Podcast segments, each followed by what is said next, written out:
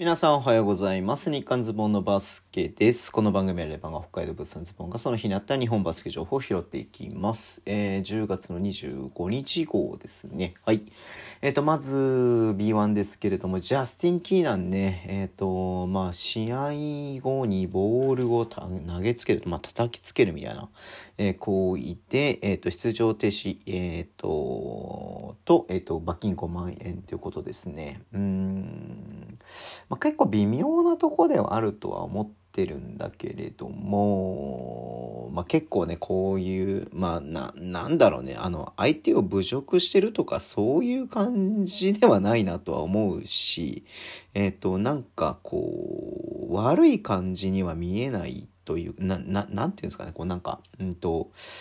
まあ極端な言い方するとどうでもいいという感じが僕の中ではあるんですけれども、はい。えーこれはまあよしとしないっていう理由もなんとなくわかるなというふうには思いますしうん。いやちょっと難しい範囲だなと思うんですが、まあ、1試合出場停止と罰金5万円って、まあ、いわゆるそのテクニカルファール2つとか、えーアンスポ2つとかみたいな感じのと同じ制裁が課せられるというのはちょっとどうなのかなとちょっと思ったりとかもしますけれどもゲームタイムでね審判が笛吹いてるわけではないのでうん。はい、えーまあ、これはリーグの最低なんですけれどもまあチームでねこういう裁定を下すならばまあまあそれはわかるけれどもリーグで最低下すのはちょっとどうなのかなとちょっと思ったりとかもしましたけれどもまあまあでもこれははい、えーまあ、やってはいけない行為ではあるとは思いますんでうん。はい、えー、ということみたいです。出場停止ということですね。はい。えーっと、あとは、えーっと、ビーツの話になりますけれども、これがちょっと痛いね。えーっと、香川ファイブアローズ、児玉選手が、えっと、指の骨折ですね。右手の骨折で8週間から12週間ってことなんで、えっ、と、3ヶ月、2ヶ月から3ヶ月ってことでしょ？まあ言い換えるとね。うーん。ただでさえちょっと香川ね、えーここまで1勝7敗でね、えー西地区最下位ですんで、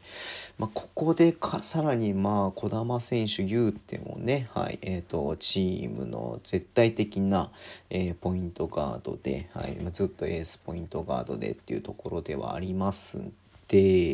まあ、戦線離脱。うんちょっと予期せぬ部分ではあったかなとは思いますけれども。まあでも本当ねいち早く戻ってきて元気にまたねプレーする姿を見せてほしいなっていうふうに思うのは間違いないことなんではい。えっ、とまあちょっとチーム状況としてはなかなか、えー厳しい感じはありますけれども頑張ってほしいなっていうふうに思っております。はい、えーそして熊本のねジャメール・マクリーね。はい、えーこちらも骨折ということで、でえー、と全治1ヶ月半か2ヶ月ということですね復帰。うん。いやだからさねちょっとはい。えっ、と